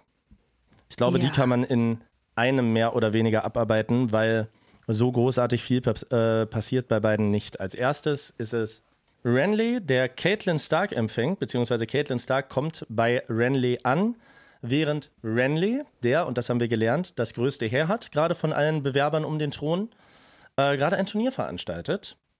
Oh, und da sind wir schon wieder beim Thema starke Frauenrollen. Mhm. Ja, genau. Bitte? Also wir haben, wir haben eine Ritterin, eine Ritterin. Erstmal nur eine Kriegerin. Sie ist noch keine Kriegerin. sagt sie ja selber auch, dass sie noch keine Ritterin ja. ist. Ritter ist ja der Stand. Ähm, also äh, sie, sie kämpft erstmal mit Maske gegen so einen anderen Typen. Ich glaube, gegen den Ritter der Rose. Mhm. Nee, gegen Doch, den Bru. Doch. Das ist der Ritter der Rose. Echt? Ist das. Ja, ja, die, ja okay. der, der, äh, der Freund War das auch der aus der Rasierszene? Ja, ja, das ist der Ritter ja. der Rose, ist der äh, Bruder von Renleys Königin und aber genau. auch sein Geliebter. Die übrigens auch hier neu eingeführt wird. Marguerite, äh, genau. Renleys, Renleys Ehefrau. Genau, aber ähm, genau, die haben da so ein kleines Turnier und dann kommt am Ende raus, oha, dieser Ritter oder Krieger, der da so hart gekämpft hat, das ist in Wirklichkeit eine Frau. Äh, eine Frau, die aber auch wirklich von der Statur sehr, sehr groß und muskulös ist. Ich weiß das gar nicht, wer die Schauspielerin ist, ob die wirklich so groß die, ist. Die ist so groß, die heißt Gwen irgendwas und, sei mal ehrlich, sieht die nicht aus wie Matthias Schweighöfer? Oh, habe ich noch gar nicht drüber nachgedacht. Ein bisschen, ja. Das ist ein, das ist ein komplettes Meme, weil die hat auch eine leider beschissene Rolle, weil die Star Wars Sequels einfach beschissen sind, aber die hat auch eine Rolle in den Star Wars Sequels. Ähm, okay. Und es ist ein absolutes Meme, dass diese Schauspielerin aussieht wie Matthias Schweighöfer. Ist auch bei Matthias Schweighöfer im Fragenhagel, glaube ich. Also, was ist das coolste Meme oder der Internet-Dingens, was du über dich kennst? Und er sagt, dass ich aussehe wie diese eine Schauspielerin von Game of Thrones und Star Wars. Überragend. ja, gut. Ja, stimmt. Die Ähnlichkeit ist wirklich so ein bisschen da. Ähm, sie, äh, er nimmt sie auf jeden Fall in ihre Königsgarde auf. Äh, in genau. seine Königsgarde auf. Weil sie hat ja. auch gut gefeitert. Und Celoras gilt ja so als einer der besten Schwertkämpfer aus Westeros. Und den frisch machen können wohl nicht viele. Sie schon. Genau, äh, finde ich cool. Ich glaube, sie wird auch bestimmt noch eine größere Rolle spielen. Ansonsten hat sie jetzt aber da gar keine große Rolle. Wer tritt noch auf den Plan? Einmal hier Caitlin Stark kommt auf einmal vorbei und sagt, genau, spricht mit Renly, weil sie ist ja die Abgesandte von Rob, die sich mit Renly verbünden soll. Und wir haben aber gleichzeitig auch noch, dass Renly mit seinem Bruder mh, hm, hier, Stannis. Stannis ins Gespräch kommt über Verbündung oder keine Verbündung. Müssen wir da. Äh, warte. Also Renly will gerne Bündnisse schmieden. Ähm, er ist dem offen gegenüber, auch mit Rock zu paktieren. Es wurde jetzt, glaube ich, noch nicht gesagt oder äh, nicht gesagt, ob es stattfindet. Das steht noch in der Schwebe, aber Randy ist erstmal prinzipiell offen dafür. Er ist auch prinzipiell offen, sich mit seinem großen Bruder zu verbünden. Ähm, der sagt, der allerdings, obwohl er die deutlich kleinere Armee hat, sagt, nein, du musst dich mir unterwerfen, sonst fick ich dich, mehr oder weniger. Ähm, es gibt aber noch, bevor wir da zum äh, Payoff kommen, es gibt noch eine andere Sache, die wichtig ist, und zwar ist es Kleinfinger, der von Tyrion ebenfalls zu Renly Baratheon geschickt wird. Caitlin Stark die Überreste von ihrem Mann gibt, als quasi mehr oder weniger kleines Friedensangebot, damit er in Winterfell begraben werden kann und ihr den Vorschlag Die wir aber macht, nicht sehen, by the way, ne? Wir haben die Überreste nicht gesehen. Finde ich interessant. Vielleicht ist es auch eine, eine falsche Person, vielleicht ist es gar nicht ihr Mann. Und ihr den Vorschlag macht, die beiden Schwestern, er behauptet, dass Arya auch noch in Königsmund ist, es weiß keiner, dass Arya nicht da Lügner. ist, gegen Jamie zu tauschen. Worauf Caitlin genau. sich aber genau. nicht einlässt. Ja, weil ja. sie sagt, Rob würde das niemals machen. Er sagt, ja, Bruder, deswegen bin ich bei dir und nicht bei Rob. Weil er will so ein bisschen an ihre Instinkte als Mutter appellieren und sie ja auch gleichzeitig zurückgewinnen. Das stimmt, aber ich äh, rechne ihm eigentlich keine hohen Chancen an. Und ich muss sagen, dieses komische, äh, frevelhafte Angebot, was er ihr da unterbreitet hat und dabei gleichzeitig noch gelogen hat, so von wegen Aria lebt noch und sie ist bei uns, das hat ihn für mich nochmal so saumäßig unsympathisch gemacht. Also mittlerweile ist der für mich ein richtiger Bösewicht auch. Er hat ja sogar auch Renly angeboten, weil er glaubt, äh, beziehungsweise so stellt er es dar, weil er glaubt, dass Renly sowieso die Übermacht hat, ähm, für ihn dafür zu sorgen, dass in Königsmund die Tore offen sind, wenn er dann bei Renly seine Stellung halten kann.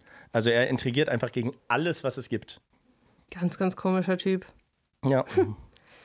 so muss man mal äh. schauen, ob das Kartenhaus nicht irgendwann über ihm einstürzt, weil es gibt in dieser Welt ist es irgendwie geführt so, dass du ohne solche Lügen und sowas nicht weiterkommst. Beispiel Ned Stark. Aber wenn das Kartenhaus zu groß wird, irgendwann kannst du dir dein Lügengespinnis, äh, hier dein Lügenwirrwarr ja auch nicht mehr zusammenhalten. Irgendwann stürzt das über jedem ein. Na, wenn du einen verrätst und die andere Seite gewinnt, okay, korrekt, hast du Glück gehabt. Aber wenn du alle Seiten gleichzeitig verrätst, dann bist du am Ende entweder König oder tot. Wie Cersei auch gesagt hat, wer das Spiel der Throne spielt, ist am Ende entweder drauf oder tot. Wahr. Wahr. Und apropos, ähm, na, das war keine gute Überleitung. Ich wollte sagen, apropos drauf oder tot, aber es macht überhaupt keinen Sinn. Lass uns kurz über diesen Pakt mit Stannis reden. Ähm, sie werden sich nicht einig, die beiden Brüder. Wir merken, Stannis ist immer noch total besessen von diesem Gedanken des Herrn des Lichts. Er lässt sich total lenken durch die Rothaarige. Man könnte jetzt meinen, und ich glaube, das denkt Renly auch, okay, der ist einfach total verblendet, weil die einfach attraktiv ist und er irgendwie zum Glauben finden wollte. Wir lernen aber am Ende der Folge, dass dieses Herr des Lichts Gequatsche und wir sind eh mächtiger gar nicht mal so verblendet ist, denn da geht wirklich einiges an Übernatürlichem ab. Wir haben auf jeden Fall auch eine Front-Nudity-Szene, was sehr, sehr, sehr, sehr selten ist im amerikanischen Fernsehen gerade, dass Nacktheit so explizit gezeigt wird. Das finde ich krass. Da hat Game of Thrones auf jeden Fall viele Türen aufgemacht. Sollen wir da kurz schon drüber reden, über die Szene? Ja, klar. Das machen. Okay. Äh, willst du noch was dazu sagen zu Front Nudity? Sorry, Äh, ich habe dich gerade unterbrochen. Finde ich großartig. Bin ich gro großer so. Fan von. Hoffe ich, sehen wir Cool. noch öfter. Ich, ich wollte nur, ich, Mega. wollt- ich habe mich gefreut, dass man Titten sieht. So, fertig. Mehr wollte ich dazu nicht sagen. Okay, Ähm, also, äh, nachdem sich die beiden Brüder eben nicht einig wurden, Stannis immer noch irgendwie draußen vor der Küste mit seinen Schiffen lagert, schickt er abends seinen Kollegen, der irgendwie ein guter Schmuggler ist, zusammen mit der Rothaarigen aufs Land. Er soll da was erledigen. Zwei Sachen fand ich interessant. Erstens, während die so im Boot sitzen und gerade anlanden, sagt die Rothaarige so zu ihm, ich sehe doch die ganze Zeit schon, du begehrst mich hier. Wo ich so ein bisschen den Vibe bekommen habe, aha, die kann anscheinend Gedanken lesen. Ich weiß nicht, ob ich das missinterpretiert habe, aber für mich wirkte er auch so ertappt, als ob sie wirklich seine Gedanken gelesen hätte. Aber ist das nicht die Superkraft, die jede Frau hat, in den Gedanken von Männern lesen zu können, wenn die Bock haben? Das kriegt man doch als Frau auch so mit, Punkt. oder? Guter Punkt. Ja, das stimmt. Guter Punkt. Also in den meisten Fällen, denke ich mal. Ne, Ja. wir, sind- wir sind da ja wirklich sehr, sehr, sehr, sehr stumpf, was das angeht, leider. Ja, kann wirklich sein. Hast recht. Ähm, und dann äh, gehen sie eben weiter in eine besagte Höhle, wo man dann anscheinend von unten irgendwo rankommen soll. Ich habe noch nicht verstanden, wo genau die durch diese Höhle ran wollen. Wissen wir das? Nee, wahrscheinlich nicht, ne? Äh, ich bin mir nicht sicher und ich will auch nichts spoilern, weil es löst sich sowieso noch auf. Okay.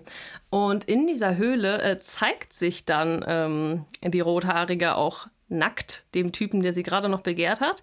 Aber nicht aus dem Grund, dass sie jetzt mit ihm eine Nummer starten will, sondern wir sehen, sie ist hochschwanger, also so kurz vorm Platzen schwanger.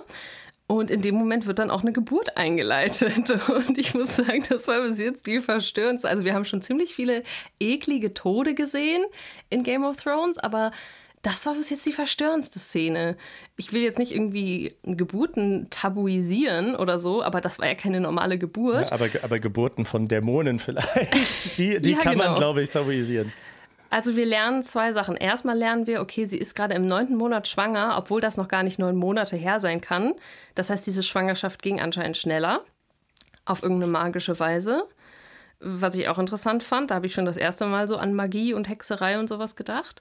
Und dann gebärt sie halt so eine schwarze Schattengestalt. Also man kann das gar nicht richtig sagen. Da kommt irgendwas aus ihr unten raus, was so ein bisschen Voldemort-eske Züge auch hat, nur in komplett schwarz. Ich glaube mit langen Nägeln. Ich kann mich gar nicht mehr richtig erinnern. Es wird dann so ein riesiger Schatten und baut sich aber dann auch so vor den beiden auf, wo man dann denkt, okay, das hat einfach jetzt wahrscheinlich schon die Größe von einem normalen Menschen. Und sie hat auch, glaube ich, schon mal das einmal vorher gespoilert, weil ich weiß gar nicht mehr, wie das war, aber in der, in der Szene, wo sie noch in die Höhle reingehen, sagt, glaube ich, dieser Schmuggler so, dafür, dass du vom Herrn des Lichts gesandt bist, hältst du dich aber ziemlich viel im Dunkeln auf. Und dann sagt sie irgendwas über Schatten, aber ich habe es leider verdrängt. Weißt du das noch? Ja, Da sagt ich hab's doch aber leider auch nicht mehr im Kopf. Dunkeln- Im Dunkeln sind die Schatten, im Dunkeln sieht man die Schatten nicht oder irgendwie sowas. Ja, ohne, ohne Licht kann es keinen Schatten geben. Irgendwie Ja, so. genau. Genau, genau. Ohne Licht kann es keinen Schatten geben, irgendwie sowas. Voll der Facebook-Spruch, Alter. Postet äh, Henriette 45. Äh, Ich denke bei sowas immer an In Contra ihrer K. Wenn ich solche. Sprüche höre, Sprüche höre, denke ich immer, boah geil, Contra K hat eine neue Topline für eine Hook. ja, gut, ja, passt. Ohne Schatten stimmt. kann es kein Licht geben, du weißt irgendwie so. Weißt du, jeder Contra K-Song ist so. Also Absolut, das Shoutout, aber es ist halt wirklich so. Jeder Contra K-Song ist gleich. Okay. Ähm, Ja, also da ist auf jeden Fall mein Spoiler. Dieser Schatten wird es halt wahrscheinlich schaffen, durch diese verriegelten äh, Dinger zu kommen. Mhm. Und ich denke mal, also der hat mir so Dementoren-Vibes gegeben. Ich denke mal, der ist einfach da, um irgendwas zu zerstören oder zu töten oder was auch immer. Also das wird auf jeden Fall ein Angriff. Das war auch die letzte Szene der Folge. Wir sind aber noch nicht fertig, weil wir haben noch ein bisschen was abzuarbeiten. Das wird aber, glaube ich, was schneller gehen, weil da ist jeweils nicht so unfassbar viel passiert. Da gab es eigentlich immer nur einen großen Plotpoint. Gehen wir mal aufs, aufs Schlachtfeld, sagen wir mal so. Und zwar gehen wir mal zu Rob Stark. Ja. Wo? Rob Stark? Hin? Rob Stark, ja. Ich habe es schon wieder verdrängt. Was ist da passiert? Rob Stark läuft übers, äh, läuft übers Schlachtfeld, übers siegreiche Schlachtfeld. Er hat gewonnen. Ah, ja, die Liebesszene, ich erinnere mich. Er will äh, dieser äh, Umba, das ist glaube ich der, den man auch schon mal zwei Finger abgekloppt hat oder so, bin ich mir aber. Nee, ist ein anderer. Auf jeden Fall auch einer der, äh, einer der Lords des Nordens, der ihm aber unterstellt ist als König des Nordens. Äh, schlägt vor, die ganzen Generäle von den anderen doch zu foltern und zu häuten. Rob sagt, nee, so ein Shit machen wir nicht. Kein Bock. Außerdem fangen die dann in äh, Königsmund auch mit meinen Schwestern so an. Lass mal gut sein. Also er verhält sich so human, wie Krieg eben sein kann, human. Und lernt auf dem Schlachtfeld eine Krankenschwester kennen. Ja, eine super romantische Szene, wie die sich da kennenlernen, wirklich. Also sie ist gerade dabei, einem gefallenen Krieger das Bein abzusägen und er denkt sich so, oh, die mache ich mir später noch klar. That's my girl, Digga, geil. Das war ja so eklig. Ich weiß gar nicht, äh, ich weiß Vielleicht gar nicht, kann sie auch gut mit meinem dritten Bein umgehen. Nein. Ja, ganz schlimm. Also wir sehen sie da in der Szene, wo sie amputieren muss und in dem Moment, also sie ist, es ist wirklich eine sehr attraktive Schauspielerin. Ich muss auch ehrlich sagen, Findest du? ja, doch. So, äh, aber so, ich glaube, sowas hast du noch nie gesagt und ist ja nicht die erste Frau, die vorkommt. Ist, der, ist dein Nee. Teil, wer? Hast du dir gedacht, Na, oh lala. Nee, aber ich finde, ich habe, als ich sie gesehen habe, habe ich nämlich mal drüber nachgedacht, in der Realität im Mittelalter, wie wahrscheinlich ist es, dass eine Frau, die nicht irgendwie äh, ja, also wohlhabend ist oder die besten Mittel hat, dass eine Frau so gut aussieht. Weil man muss ja ganz ehrlich sagen, früher im Mittelalter, man hatte ja nicht die Mittel wie heute, um die Zähne zu pflegen und die Haut zu pflegen und so. Also klar, die Könige sahen teilweise auch nicht besser aus, weil die sich ja auch teilweise sehr viel untereinander vermehrt haben, aber äh, da war es zumindest so, ne, dass du halt äh, Puder hattest und regelmäßig baden konntest und Parfum und sowas alles. Und ich finde es irgendwie interessant, dass eine einfache, wie nennt man es, einfache, wie nennt man den Beruf? Heilerin? Weiß ich nicht. Und die- und- Krankenschwester? Sagen wir einfach Krankenschwester, oder? Ja, dass die äh, ja so eine Attraktivität ausstrahlt. So dass halt sich Rob direkt in sie verliebt. Ja, es ist ja auch ein bisschen Sex Sales. Also du kannst da, äh, du kannst da, äh, nein, du kannst da nicht einen Haufen ungepflegter, äh, schwarzzähniger Leute hinstellen, auch wenn es wahrscheinlich realistischer wäre. Ein bisschen muss es ja an unseren ästhetischen Anspruch auch ja, ich angepasst weiß, sein. ich weiß, ich weiß, ich weiß. Habe ich letztens ja, noch einen Artikel ich, Mhm. drüber gelesen bei The Walking Dead. Dass bei The Walking Dead die äh, Frauen auch immer sieben Tage durch die Wildnis laufen und dann trotzdem noch mit Lidschatten aufwachen und so. So ist es halt. Das bisschen Unrealismus muss man äh, der Sache auch zugestehen, finde ich. Absolut, ja, das stimmt. Ähm, aber ja, hier ist es mal wieder äh, sexistisch wie eh und je. Nur weil sie gut aussieht, verliebt sich Rob direkt in sie. Weil anders kann ich mir das nicht erklären. Oder macht sie irgendwas ganz Tolles, außer ein Bein zu amputieren, was ihn jetzt umhaut. Das ist schon in erster Linie ihr Aussehen, oder? Hm, vielleicht auch, dass sie sich nicht so anbietet, ein bisschen selbstständig ist und ihm auch Kontra gibt in dem Gespräch, obwohl er der König ist. Stimmt, stimmt, stimmt, Ne? stimmt. Also er scheint, auf, er scheint so ein bisschen auch auf unabhängige Frauen zu stehen. Und er, er würde wahrscheinlich genug haben, die ihn irgendwie anhimmeln und in ihm eine gute Partie sehen. Aber wenn du gewohnt bist, dass alle dich anhimmeln und dann gibt dir eine mal Kontra, kann ich aus Erfahrung sprechen, ist super. Okay. Richtiges Pick-Me-Girl. Nein, Spaß. Oh yeah. ähm, er, ja. Er verliebt sich so ein bisschen in sie, aber sie ist dann auch schon wieder weg. Ne? Sie reist dann ab, sie ist von irgendeinem so unabhängigen Volk einfach nur da, um Leute zu heilen und denen zu helfen. Und mehr spielt sie in der Szene auch keine Rolle. Was für Rob allerdings eine Rolle spielen könnte, ist eine Entscheidung, die Theon Graufreud bei seiner Familie auf den Eiseninseln trifft. Ach, die gibt's ja auch noch. Stimmt. Denn- Oh. Balon Graufreud, sein Vater und seine Schwester Ascha haben die Idee, jetzt wo Rob im Krieg ist, den Norden auszurauben und zu brandschatzen und zu plündern. Weil Rob ist ja mit seinen ganzen, äh, mit seinen ganzen Leuten auf dem Weg in den Süden. Ich sag dir ganz ehrlich, dieser Plot, den mag ich am wenigsten gerade. Ich finde die alle so unsympathisch. Ich finde diese Eiseninseln irgendwie eklig, nass, kalt, dunkel und ja, ganz komischer Plot. Das Egal, Einzige, was hier, glaube ich, erwähnenswert ist, ist auch, dass Theon vor die Entscheidung gestellt wird, wir greifen den Norden an. Bist du einer von uns? Bist du ein Graufreud oder bist du ein Stark? Er hat Rob Stark gerade noch die Bruderschaft geschworen, schreibt ihm einen Brief, in dem er ihn davor warnt, verbrennt den Brief allerdings im Feuer, bekennt sich zum einen Gott und verrät ganz offensichtlich Rob Stark und bekennt sich zu seiner Herkunft und, so wie es aussieht, wird jetzt von Theon, Robs ehemaligen Bruder und Heerführer, der Norden angegriffen. Er wird interessanterweise getauft, so im mhm. Wasser. Also ich glaube, wenn ich das richtig verstanden habe, haben die Eiseninseln auch schon wieder einen eigenen Gott. Irgend so ein Seefahrer-Monster-Typ, genau, der ertrunkene Gott. Also wo wir noch am Anfang gesagt haben, hier ist nicht viel mit Religion am Start, jetzt ist auf jeden Fall viel mit Religion am Start. Und zu dem bekennt er sich. Genau. Aber viel mehr können wir da auch noch nicht sagen. Ne? Ansonsten ist da nicht viel passiert. Äh, was wir glauben, wo das hingeht, können wir ja gleich noch mal drüber sprechen. Ähm, auf jeden Fall äh, steht Theon Graufreud an einem Scheideweg und Theon Graufreud ist ein gottverdammter, treuloser, kleiner Wichser, weil, wie du weißt, Rob Starks my man, Alter. Und ich finde es nicht gut, dass Theon ihn verrät. Ja, aber er hat auch eine schwere Vergangenheit, müssen wir ganz ehrlich sagen. Er ist so nirgendwo, gehört er dazu, nirgendwo ist er zu Hause, aber trotzdem soll er allen treu sein. Aber Rob hat ihm ja gerade so die Möglichkeit gegeben, hat gesagt, du musst mich nicht Majestät nennen, du bist mein Bruder. Wenn du mir die Hand gibst, dann gehörst du zu mir und so weiter und so fort. Er hat doch gerade seine Heimat gefunden und sein Vater ist voll das Arschloch. Naja, das stimmt natürlich, aber irgendwie, vielleicht, wenn man, wenn man eine echte Familie hat, mit der man auch mal eine Zeit verbracht hat, dann ist das vielleicht doch irgendwie dann Vielleicht zieht es einen dann doch dahin. Keine Ahnung. Ich hätte für den jungen Wolf gekämpft. Allein schon, weil er einen Schattenwolf hat und der junge Wolf heißt. ja, schon. ja, wir wissen ja alle eh, dass du total verliebt in Rob Stark bist. Boah, ähm, ich, will, ich will Rob Stark Front Nudity. Scheiß auf die rote Hexe. Wow. Ähm, okay, lass uns noch schnell abhaken, was hinter der Mauer passiert. Da haben wir eigentlich nur, dass John Schnee mit seinem Vorgesetzten drüber redet, dass da Opfer gebracht werden. Mhm. An die, äh, ja, weiß ich nicht, Götter des Nordens, beziehungsweise wir wissen es ja schon, dass da Opfer an die äh, weißen Wanderer gebracht werden. Irgendwie weiß sein Vorgesetzter das auch. Sie kriegen sich dann mit diesem Typen, der Kraster. ihnen da Unterschlupf gewährt hat, krass da in die Haare und ziehen weiter. Viel mehr und passiert John da nicht. Schnee ist richtig dumm, weil der äh, Mormont, äh, der Lordkommandant, sagt, ja, ich weiß das, wir brauchen solche Leute. Du kannst nicht bei jedem irgendwie Moral verlangen. Wir haben hier einen Job zu erledigen. Und wenn wir dem vorschreiben, wie der sein Leben führt, lässt er uns nicht mehr bei sich pennen und dann sind wir am Arsch.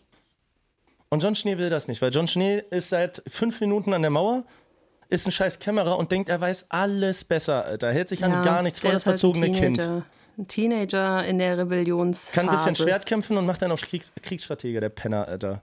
Wir haben auch, ja, ich muss sagen, aber sein Kollege Sam hat mich auch ein bisschen aggressiv gemacht. Er hat sich ja schockverliebt in die erste Frau, die er jemals gesehen hat, nämlich eine von Krassers äh, Töchtern und schenkt ihr dann das einzige Andenken an seine Mutter. Ich sag ganz ehrlich, unattraktiv. Das ist jetzt einfach mal mein POV als Frau, wenn du als Typ so bedürftig bist, mich das erste Mal kennenlernst und mir dann schon das einzige Andenken an deine Mutter als Geschenk machst, weil du sofort sagen kannst, oh, wir haben nur drei Worte miteinander gewechselt, aber du bist die Frau meiner Träume und meines Lebens. Ganz, ganz komisch. Also was, was, muss, was muss man tun, um dich, äh, um dich zu klären? Was, was, was, können die Leute da draußen versuchen, um äh, ja. auf ein Date mit Alicia Joe zu gehen? Auf jeden Fall nicht das. Vielleicht erstmal einen Kaffee trinken, merken, ob äh, der andere überhaupt äh, ähnliche Weltansichten hat oder der totale Antichrist ist. Das weiß er ja alles überhaupt nicht, wie diese Frau tickt. Ja, ganz ehrlich, er weiß doch, er hat diese Frau einmal gesehen und mit ihr zwei Sätze gewechselt. So ganz, ganz komisch. Ja, es ist, ist, auf, jeden Fall, äh, ist auf jeden Fall drüber. Also keine Ahnung. Es, es, es wäre, glaube ich, auch so ein Love-Bomber, Alter. Das wäre so einer, wenn der dann wirklich mal eine Freundin hätte, er würde so den ganzen Tag alle fünf Minuten bei ihr, oh mein Gott, ich wollte nur, ich wollte nur einmal, wie schön du bist und bla bla bla und du bist so toll und hast du nicht, dann kann ich dir irgendwas Gutes tun, ich mache alles. Der wäre so einer, der es machen würde wie in diesem Revolverhead-Lied, wo wir letztens drüber geredet haben. Dieses Ich lass für dich das Licht an. Ist mir scheißegal, ob es mir scheiße geht, ich mache alles für dich. ja, so ungefähr. War der Hund, die sollen mal Sam und John einfach vor der Mauer zurücklassen und erfrieren lassen. Fertig aus. Beide scheiße. Yo.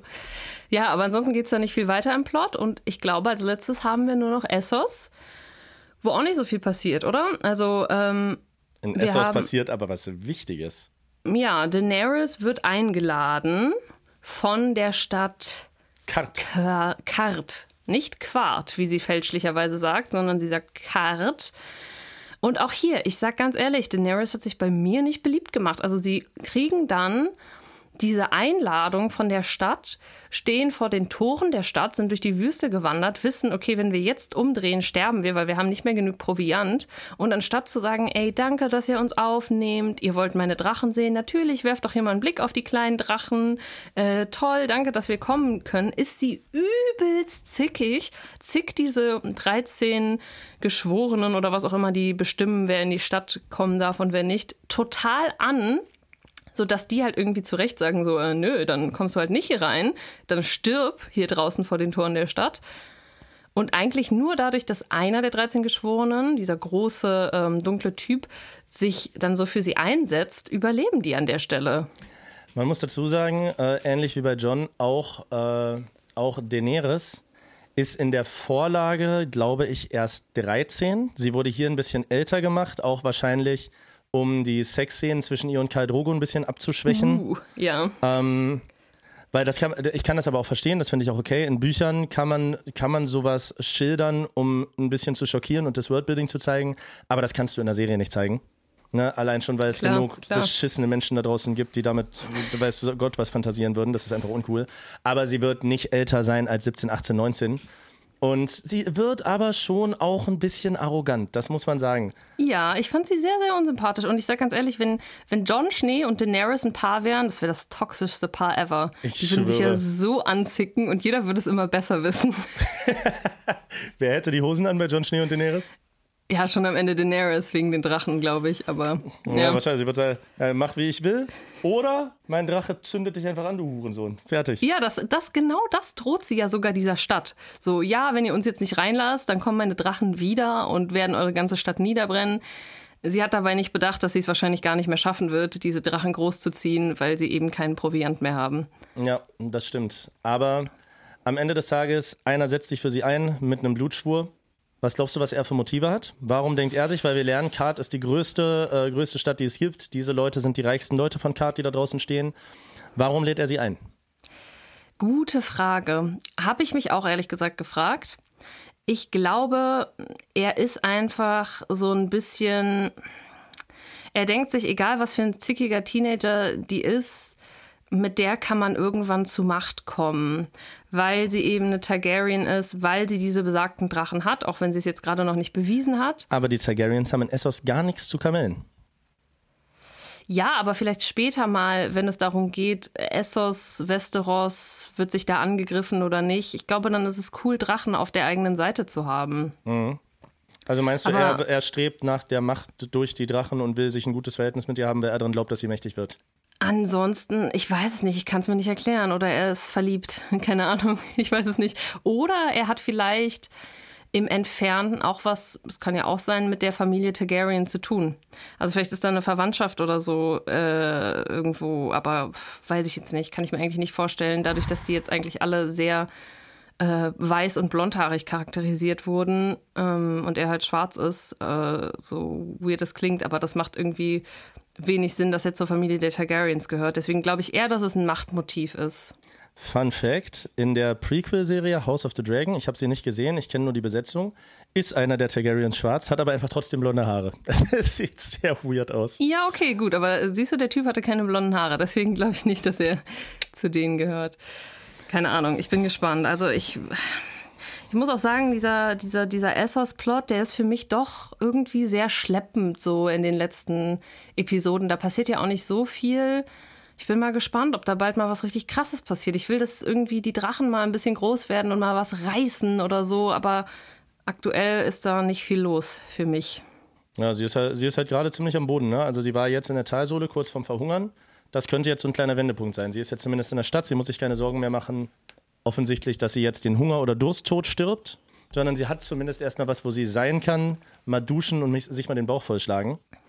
Weil Stimmt, bisher ist sie ja echt nur so durch die Gegend gezogen da mit ihren, äh, mit ihren 30 Leuten und ihrem äh, Jorah Mormont und das war es ja in den letzten Folgen, das stimmt schon. Aber der Essos-Plot ist nach wie vor sehr separiert.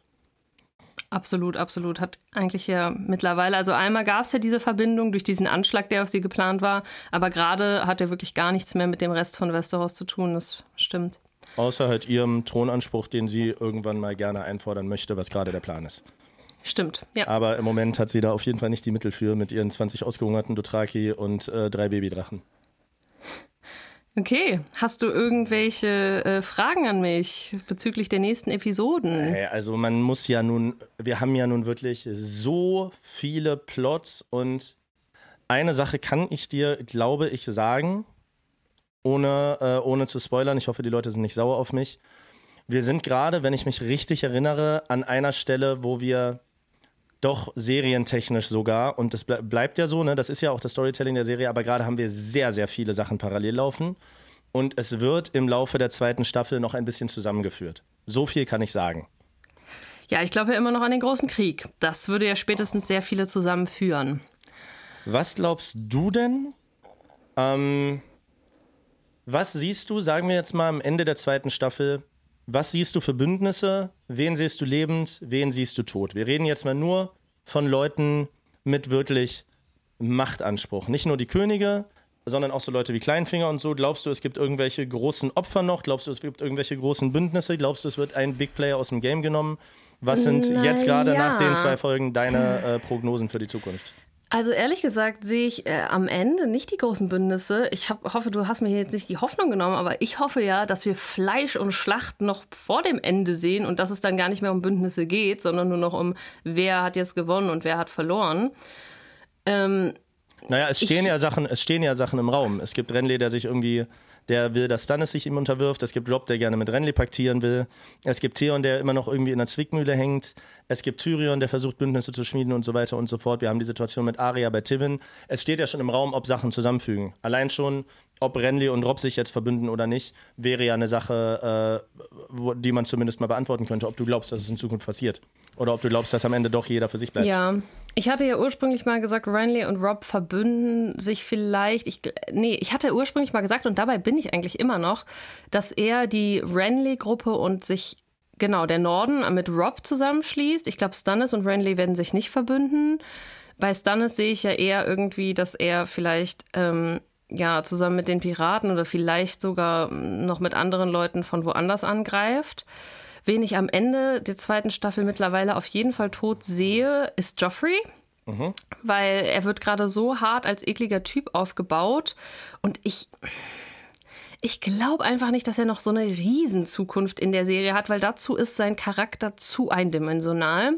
Und deswegen glaube ich, dass der irgendwann vielleicht so einen schönen Tod stirbt, also dass das so ein, so ein Highlight für die Zuschauer sein könnte. Ich bin halt gespannt, was mit diesem Schatten jetzt passiert, weil für mich ist es immer noch so, natürlich in dieser Serie gibt es Übernatürliches, es gibt Drachen, es gibt irgendwelche weißen Wanderer, Zombiewesen, aber so Schatten, Magie, so eine Hexe, die da irgendwie einfach mal schnell so ein komisches schwarzes Wesen beschwört, finde ich interessant, wie abgedreht das jetzt im Sinne von Magie und so wird. Ich bin gespannt, ob diese Schatten vielleicht auch ein bisschen was von Dementoren haben, weil sie mich daran so krass erinnern. Ich glaube, Ähm, kann ja. auch sein, dass ich mich jetzt täusche und das so in unseren privaten Gesprächen darüber war, aber das ist mir, habe ich letztens schon drüber nachgedacht. Ich habe auf jeden Fall, wenn wir über Game of Thrones geredet haben, schon zwei, dreimal Herr der Ringe-Referenzen gezogen. Und du ziehst Harry Potter-Referenzen, weil Ja, ne, absolut.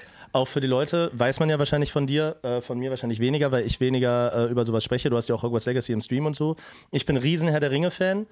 Harry Potter bin ich auch gut drin, aber Harry Potter ist ja so dein Shit. Also das sind ja so unsere Fantasy-Sachen. Du bist der Harry Potter, gib ihm und ich Herr der Ringe, obwohl wir das andere jeweils Ja, auch ja, mögen. Aber das ist absolut. ja so, wenn Fantasy ist, bist du ja Harry Potter for the win und ich Herr der Ringe for the win.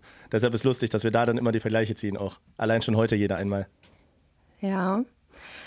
Ähm, ja, dementsprechend, also ich glaube, dieser Schatten, der wird noch irgendwas abmurksen oder töten oder irgendwas krasses. Murksen ist ein geiles Wort. Ja, also ich weiß ja nicht, ob die richtig töten, deswegen, ich weiß nicht, was, was der jetzt macht oder vielleicht Ist macht der Abmurksen was jemanden. anderes als richtig töten, oder was?